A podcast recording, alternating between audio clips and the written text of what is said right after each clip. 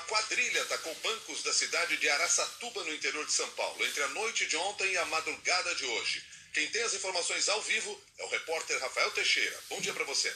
Bom dia, Milton, Marcelo, ouvintes do Jornal da CBN. O governo paulista está enviando nesse momento reforços para Araçatuba após solicitação do prefeito para auxiliar nas buscas aos criminosos fortemente armados que invadiram a cidade no interior de São Paulo nessa madrugada. A ação começou logo depois da meia-noite. Os homens cercaram o batalhão policial da cidade e usaram explosivos para assaltar diversas agências bancárias no centro.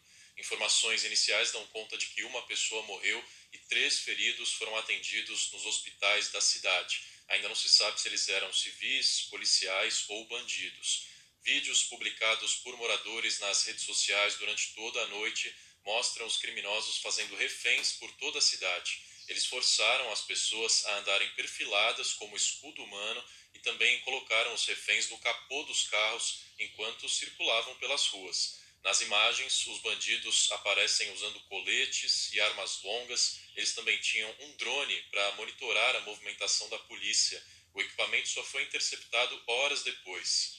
Os tiros e explosões cessaram por volta das três horas da manhã e, depois de liberado, um dos reféns, que não quis se identificar, conversou com a TV Globo e contou os momentos de terror que sofreu com os bandidos. A gente estava vindo de carro, de uma festa, a gente achou que era uma blitz, eles pararam o carro, eu tive que mostrar a minha barriga, eles jogaram no chão, pegaram a gente dentro de uma caminhonete, sequestraram a gente, apontaram a arma na minha cara, várias vezes eu tive que, implorar pela minha vida e buscar ajuda.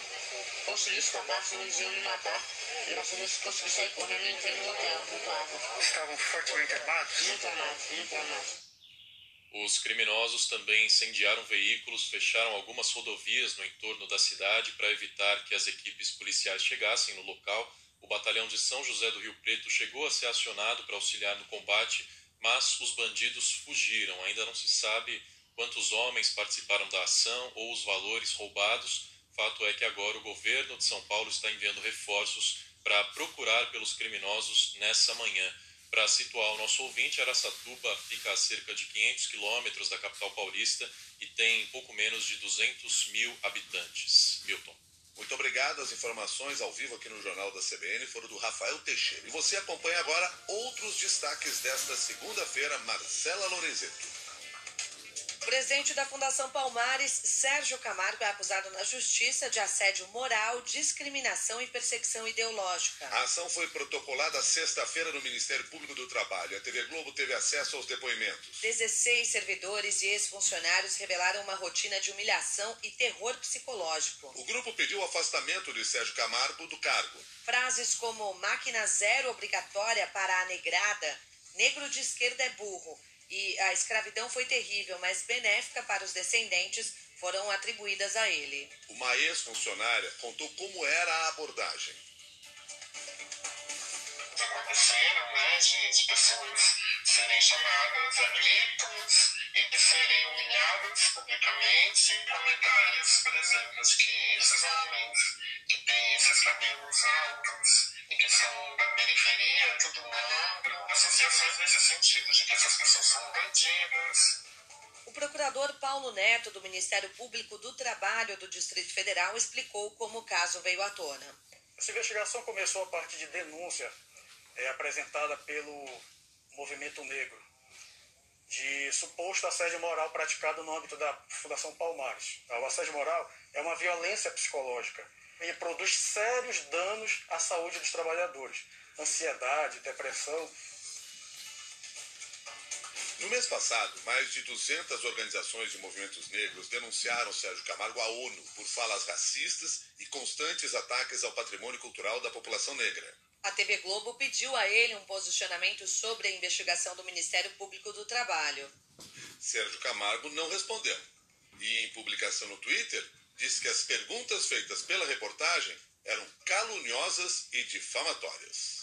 Agora são 6 horas, 7 minutos. A Caixa Econômica Federal e o Banco do Brasil ameaçaram se desvincular da Federação Brasileira de Bancos. A atitude foi cogitada depois de a Febraban preparar um manifesto para pedir a pacificação entre os três poderes. Com a repercussão, a federação suspendeu a divulgação do texto e fará uma nova avaliação do manifesto nesta segunda-feira. A articulação do material foi revelada pelo comentarista da CBN, colunista do jornal o Globo, Lauro Jardim. O comunicado foi escrito por representantes da Fiesp. As instituições financeiras informam que estão preocupadas com a escalada da tensão e das hostilidades entre as autoridades públicas. Sem citar o presidente Jair Bolsonaro, o comunicado ressalta que o momento exige de todos serenidade, diálogo, pacificação política e, sobretudo, foco em ações e medidas urgentes para que o Brasil supere a pandemia. Para a cientista política e professora da FGV, Graziela Testa, o manifesto, mesmo sem fazer críticas diretas a um dos poderes, é uma resposta principalmente ao executivo. Então, nesse sentido, dele se centrar na harmonia, parece ser mais direcionado de fato ao poder executivo,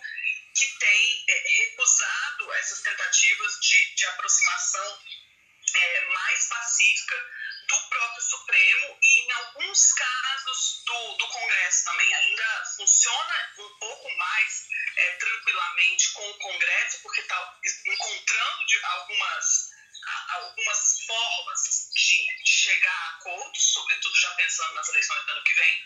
Mas realmente a situação entre o, o Executivo e o Judiciário está num, num ponto de tensão bem complicado. O manifesto foi criticado por dirigentes da Caixa e do Banco do Brasil, apesar de não ter mencionado o Palácio do Planalto. A insatisfação foi repassada ao ministro da Economia Paulo Guedes e a Bolsonaro. Os dois concordaram com a saída dos bancos públicos da Febraban. Antes de ser suspenso, o texto chegou a ser assinado por cerca de 300 entidades representativas, como a FEComércio de variados estados. Por causa do acirramento da crise entre os poderes, a Confederação Nacional da Indústria avalia um posicionamento. Dirigentes da CNI marcaram uma reunião sobre o assunto para amanhã.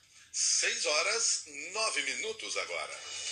O presidente Jair Bolsonaro voltou a criticar os ministros do Supremo Tribunal Federal no fim de semana. Ele disse que não pensa em provocar rupturas, mas afirmou que tudo tem limite. Sem citar nomes, Bolsonaro disse que uma ou duas pessoas tentam atropelar a Constituição. Temos um presidente que não deseja e nem provoca rupturas, mas tudo tem um limite em nossa vida. Não podemos continuar convivendo com isso.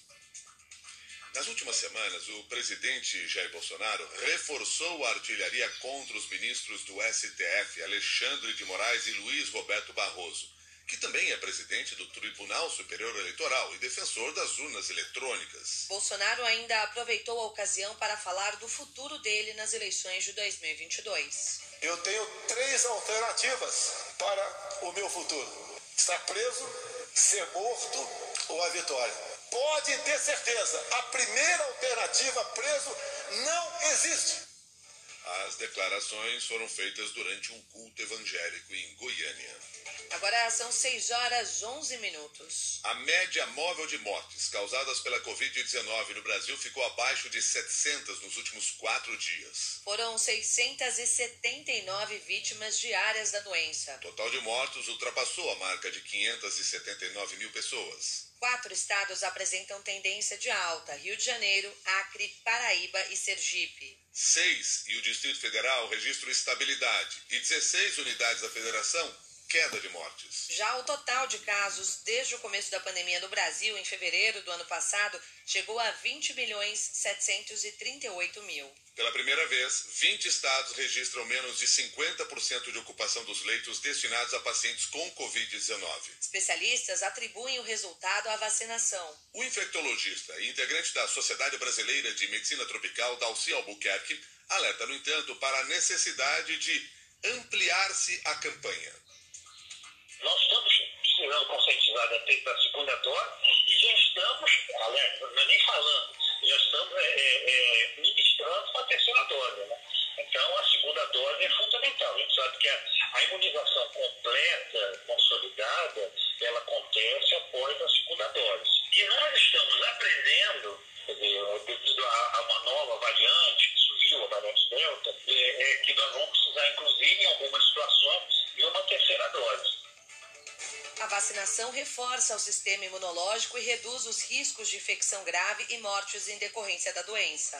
Em todo o Brasil, mais de 60 milhões 360 mil pessoas estão totalmente vacinadas, o equivalente a 28,3% da população do país. Já 129 milhões de indivíduos tomaram a primeira dose de alguma vacina contra a Covid-19, o que representa 60,53% dos brasileiros. 6 horas e 12 minutos agora. Presidente dos Estados Unidos, Joe Biden, declarou situação de desastre na Louisiana, afetada pelo furacão Aida. Biden também determinou ajuda federal para complementar os esforços de recuperação nas áreas prejudicadas. Uma morte foi confirmada até agora. Mais um milhão de clientes estão sem energia elétrica, de acordo com a empresa que monitora quedas do tipo. Em Nova Orleans, o fornecimento foi totalmente interrompido. O furacão Aida atingiu o continente na tarde de ontem como uma violenta tempestade de categoria 4, numa escala que vai de 1 a 5. Os ventos chegaram a 240 km por hora. Segundo o Centro Nacional de Furacões, o fenômeno enfraqueceu e caiu para furacão de categoria 1. Agora são 6 horas, 13 minutos.